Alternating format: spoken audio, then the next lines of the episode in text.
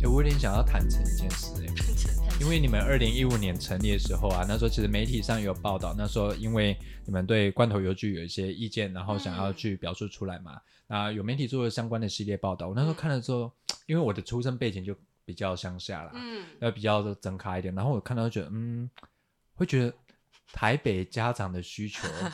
就会觉得，嗯，我朴实无华。哎、也不是，就会觉得我会觉得感受蛮复杂，因为你知道嗯南部乡下地方，其实你只要出去家里，你要怎么玩，家里人基本上是不会管你的。，那可是我会看到说，有一群都会区的爸爸妈妈，然后想要带小朋友，想要给小朋友更有品质的游玩游玩的方式，然后他们出来进行倡议，真是我觉得好感受很复杂哎、对，那你们会怎么看这件事？因为我相信很多人会去说，哎，特色公园就是都会区小朋友的游戏嘛。嗯，那你们觉得这件事为什么重要，或者是你们会去怎么样回应这样的批评？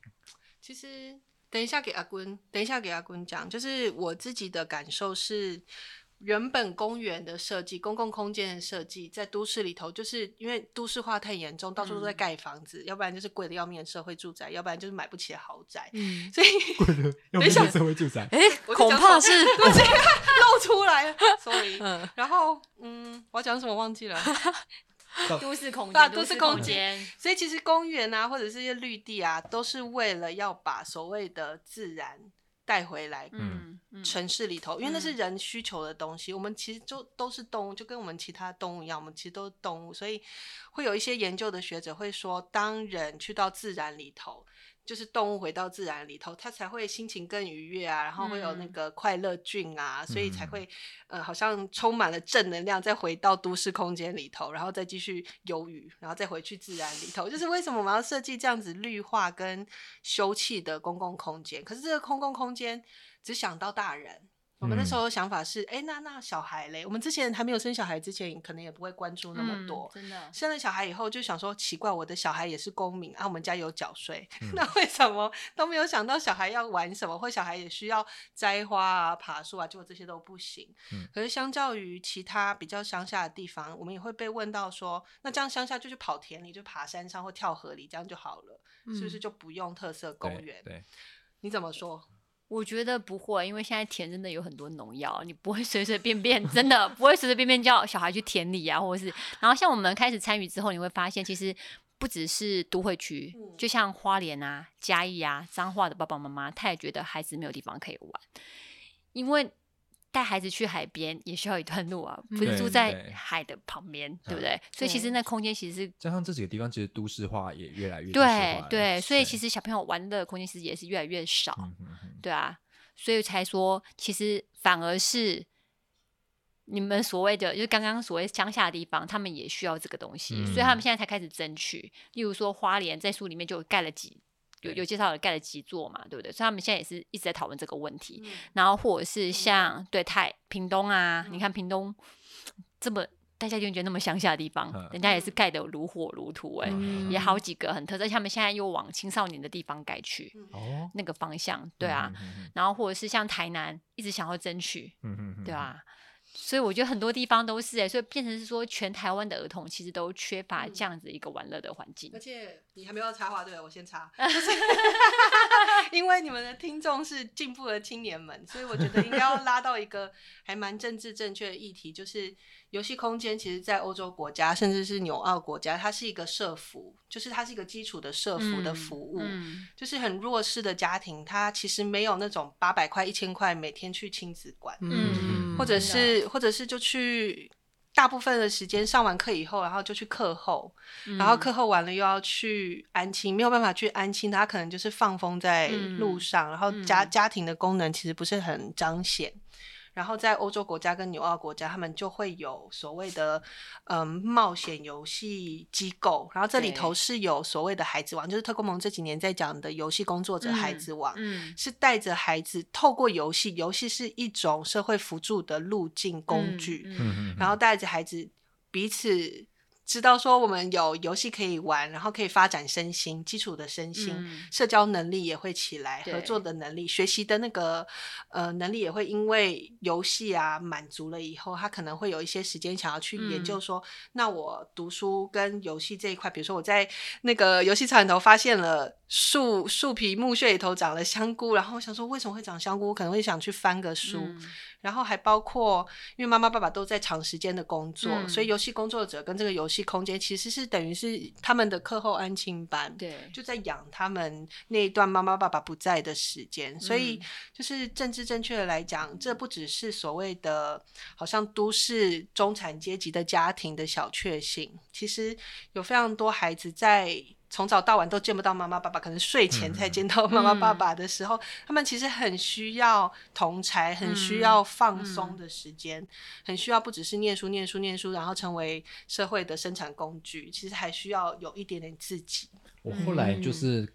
跟着看特工们很多的文章跟论述，其实我后来有稍微检视一下我当初二零一五年的那个想法。那想法来源是因为特色公园刚刚开始出来的时候嗯。就叫特色嗯公园，嗯。它相较于一般公园，它是标榜出自己的特色，就代表说它是独特的，它是不一样的。嗯。那可能会是都会区家长的小确幸，嗯。但是如果说特色公园它是更普遍的，它就是一般的公园，这样所谓的都会中产阶级家长的小确幸就不存在了。嗯因为我在书中读到一章，有一个妈妈因为很向往新加坡的一个特色公园，一个非常有特色的一个，嗯她就带小朋友出国去玩嘛，然后玩一玩之后就觉得很感慨。如果我们要让小朋友玩的开心，居然是需要付费去嗯别的国家去玩的，那如果这样的东西可以在台湾就有，那我们嗯何必去花这个钱？而且我们是花得起钱的家长，那如果经济上比较拮据、嗯比较贫困的家长，嗯。那他们小孩是不是就没有游玩的这种嗯。基本权利？嗯。所以我会有重新检视这段想，会觉得说，因为它目前量还很少，嗯。并不是很普及，也不是一个普遍性的文化，被被认为是非常普遍的文化，所以会觉得非常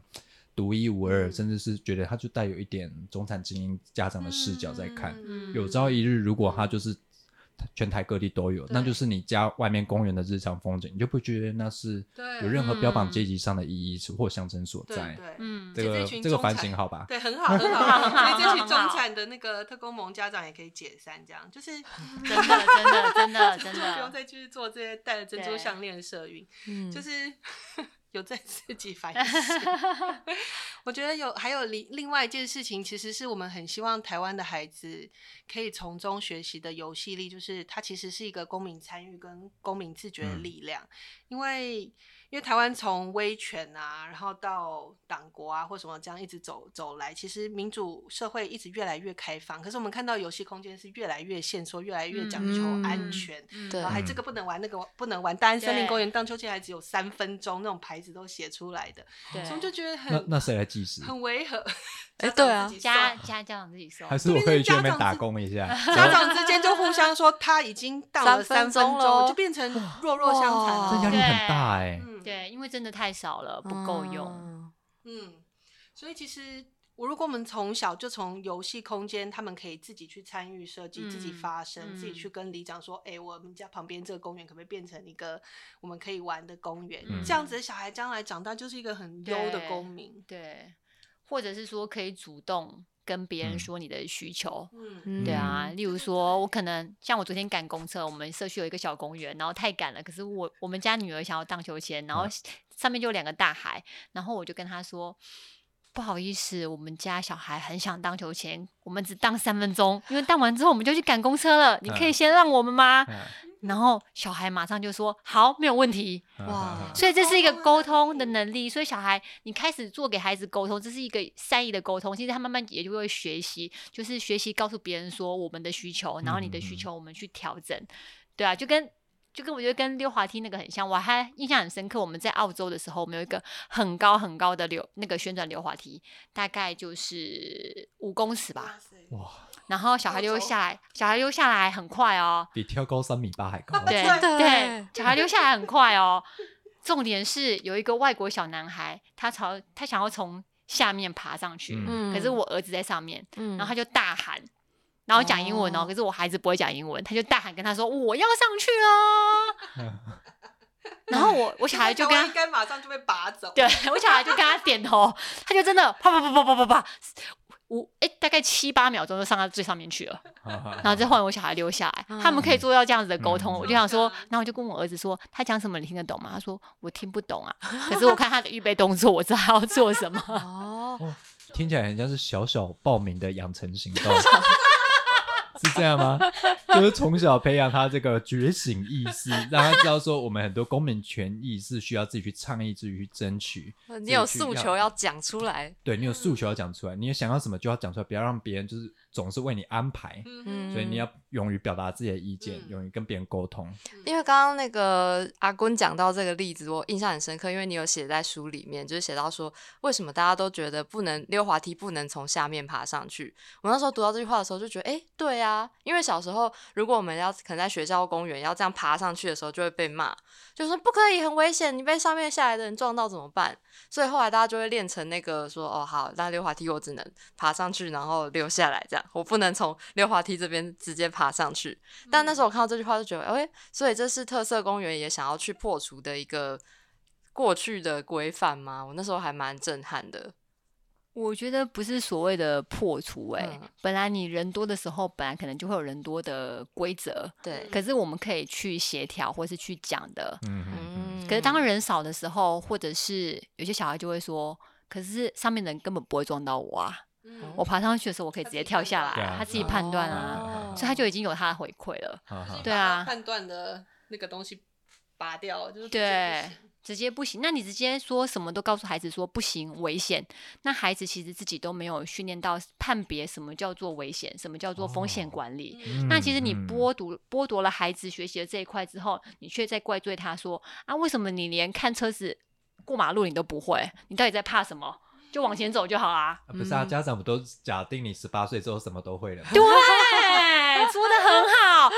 所以十八岁以后什么都会这件事情真的好可怕。嗯可是他明明就是在孩子的游戏过程当中，或是孩子平常的生活当中，他可以慢慢去培养跟学习。可是我们嗯都是用一贯的禁止的语言，嗯但我们不是我们不是说鼓励，可是我们这是可以讨论，可以去嗯说出来。然后可以去问孩子说：“那你觉得现在这个空间啊，有什么地方你觉得危险吗？或者是你觉得有什么地方你可以更加注意啊，或者什么？嗯这是其实是可以去提醒的。所以我们才说善意的语言很重要。所以怎么样跟别人做善意的沟通，而不是只是一味的说不行。所以下次孩子看到小小孩做某一些动作，会跟他说：“你不行，你不可以。哦，他完全就是你的样子出来了复。制这套，对，哦然后你修就是就是。妈妈们真的会希望将来孩子对你也是这样讲话嘛？就是你要干嘛，就是说妈妈你不行，小小孩会长成风纪鼓掌，对不对？对啊，对然后你穿这个就说这个很丑，不行。哦，真的哎，我突然觉得从游戏中真的可以学到很多。比如说，我很喜欢刚刚那个风险管理的概念，嗯突然就是你的家长告诉你什么是可以，什么是不可以，但是从来没有你自己判断的空间。对对对，例如说，从小为什么不能从下面爬上去溜滑梯啊？就没有人啊，嗯有什么不行的？然后说你会危险啊，危险顶多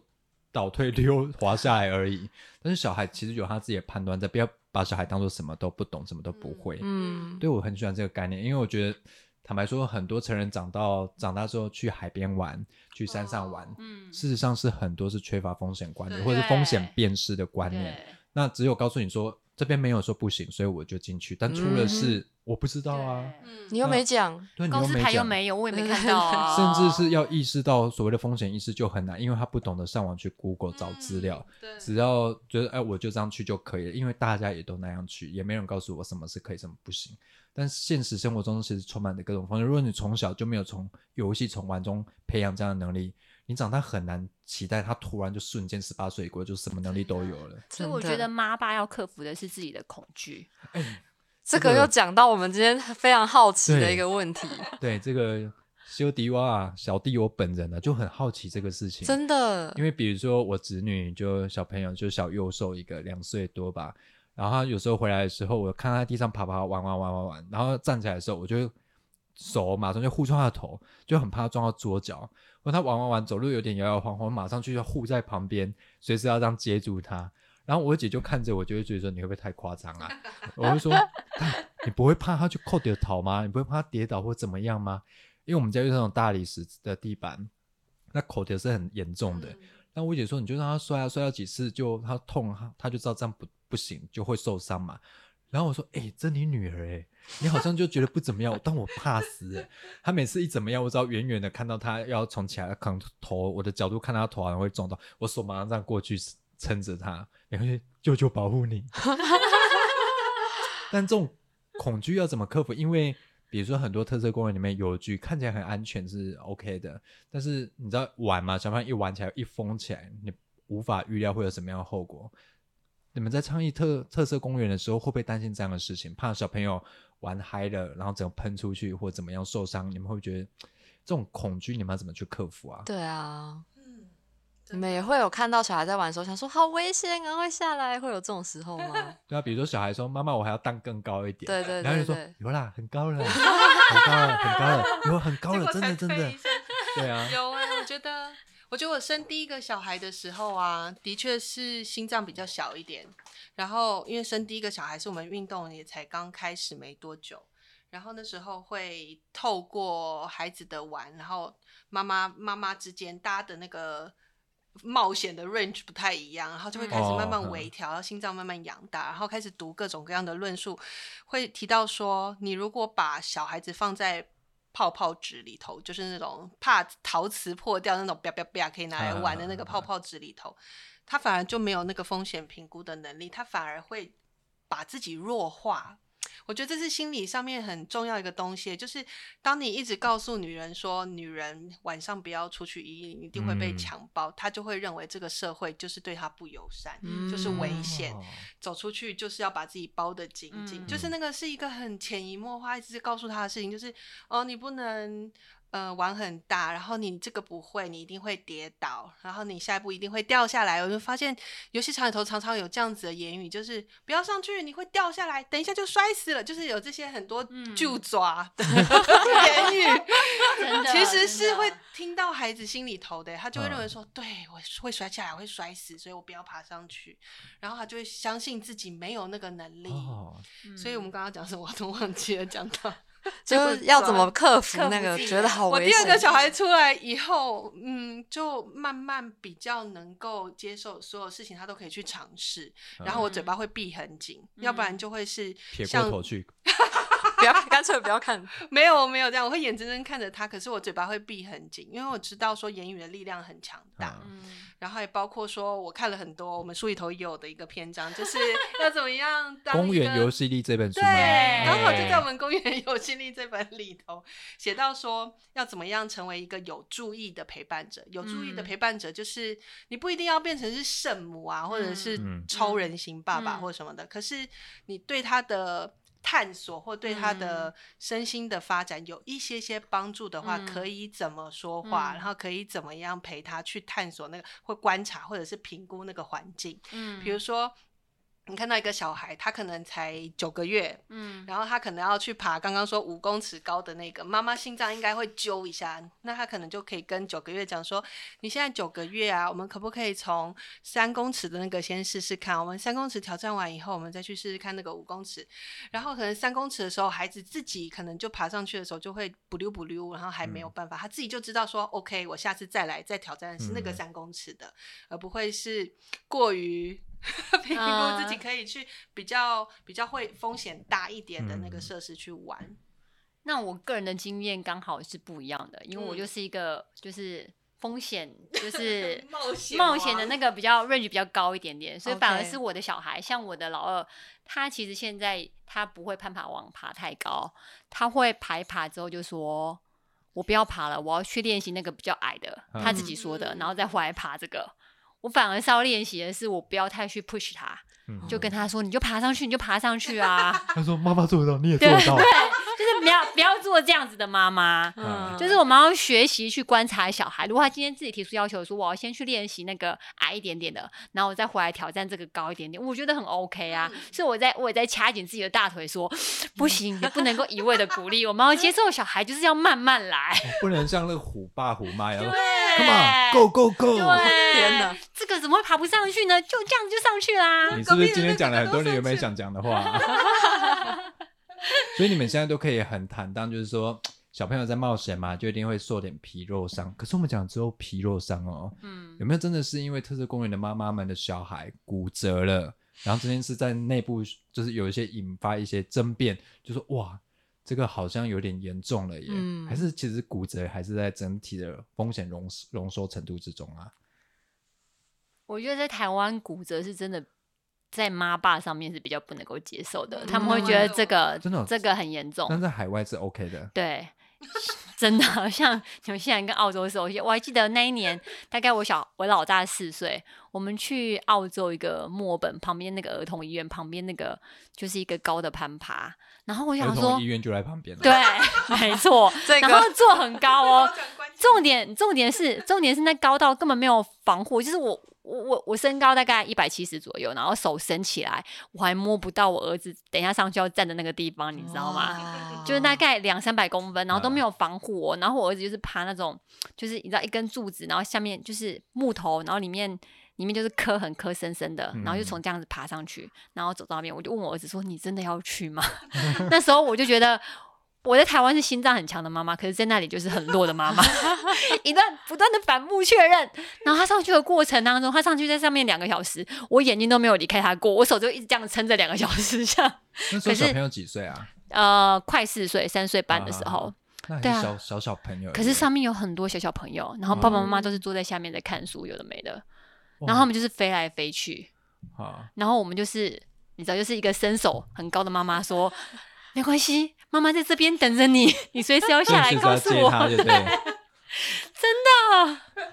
呃对啊，那如果像这样的情况，你知道台湾哦还有国赔法，对对对，对那例如说你们在倡议特色公园的过程中，有没有真的发生过什么意外事件？真的有来玩的家长想说，那我要告国赔，嗯嗯，你今天就是公园啊设施维护不力。你这个告示牌设的不够明显，总共有四个出口，你只在一个出口设说，呃，里面的游戏建议几岁几岁这样使用，我就没看到啊。那你是不是应该负责任？你没有曾经面对过这样的挑战或质疑吗有哎、？有哎、我觉得这一题我来讲哈，因为巧君是冒险王，所以他讲出来的话很刺激人心。就是从二零一五到今年二零二一啊，已经走了进入第六年。其实初期的时候，我们自己的心脏也很大，因为这不只是我们自己的小孩，这是台湾所有会去玩的每一个小孩。然后真的每一次只要公部门或者是新闻上面出现一点点那种受伤啊，还不到国赔，其实出现受伤或者是听到消息说谁真的是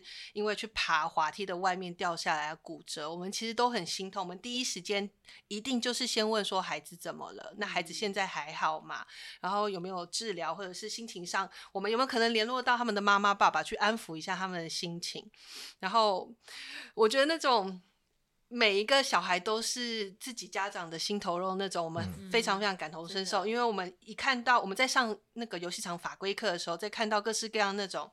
嗯受伤的案例，国外的、国内的，都会觉得、呃真的很恐怖。所以我们做任何游戏场的时候，我们都一定提醒维管单位把基础的安全一定要把关做好。嗯，就是不可以致死，致死一定是非常严重的。然后在台湾的那个耐受度，在前几年真的就是一点点擦伤都不行，到现在已经养出了一批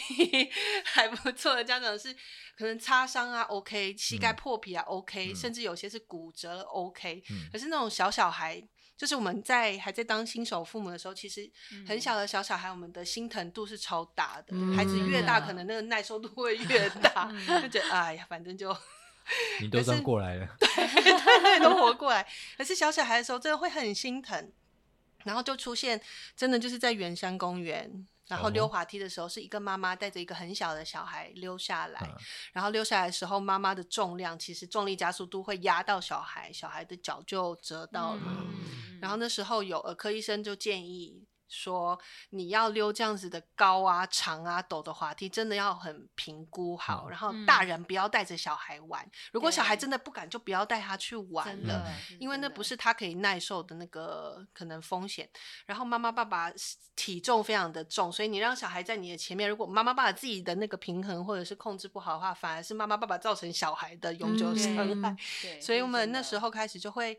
开始提醒，因为我们不可能倡议一个很理想化的东西，却没有关注到进程当中每一个人他的进程不太一样。对，所以我们会透过告示牌，会透过一些公众教育，会透过一些国外案例的分享，然后会提醒大家说不要抱着小孩溜滑梯啊等等，这些都会都会有。嗯嗯，但我最后想要问一个，就是当这些意外可能真的发生的时候，或是小孩他也在游玩的过程中不小心自己受伤了，或者发现哎这个我做不到，很沮丧。那这种时候你们会怎么去跟小孩沟通？因为看起来在游戏中受伤或是失败也是成长中蛮重要的一部分。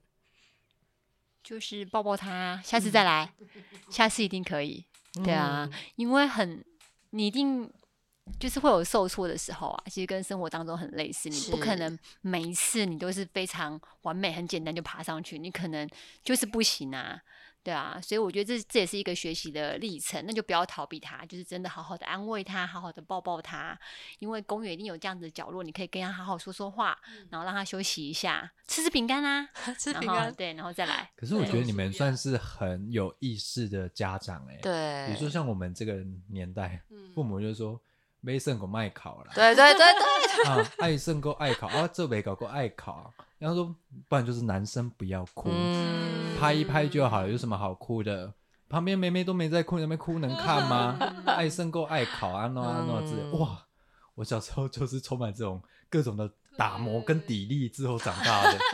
但我觉得你们还算是很有意识的家长哎，那面对这些家长，其他的家长，你们会怎么去鼓励他们，或者给他们一些什么样的建议啊？嗯我觉得在游戏场真的是可以学习，因为有时候你还是会遇到这样子的家长。可是当你好好跟小孩对话的时候，那个家长其实也会觉得，哎，自己刚刚怎么会这样跟小孩对话？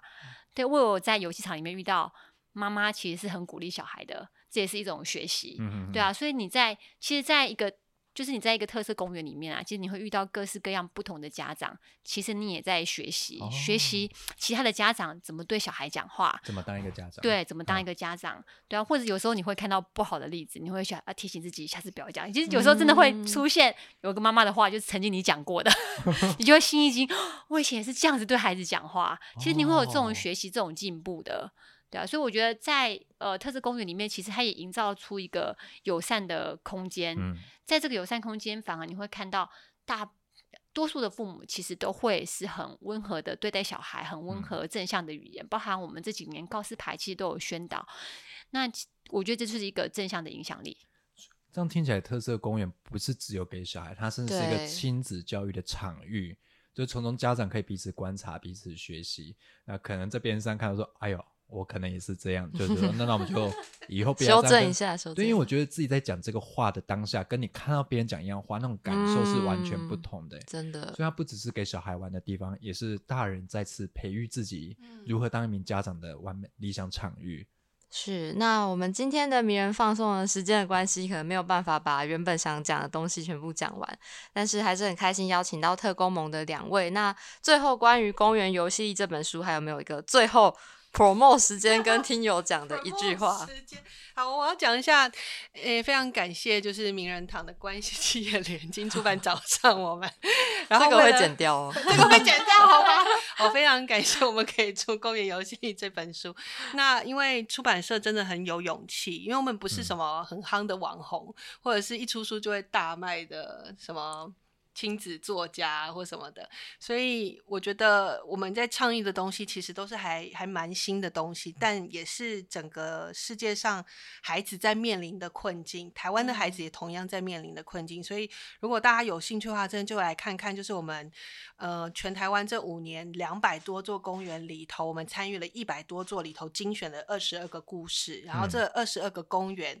它的特色是什么啊？可以怎么玩呐？然后里头我们还附上很贴。现在就附上说这地方有没有厕所，厕所在哪里啊？有没有停车什么的，很重要，重要，重要。然后还有我们，因为走了五年，其实有很多辛酸泪，我们就直接写在那个妈妈故事里头。因为大部分的成员其实还都是妈妈，所以我们把妈妈故事写在里头，其实也很希望鼓励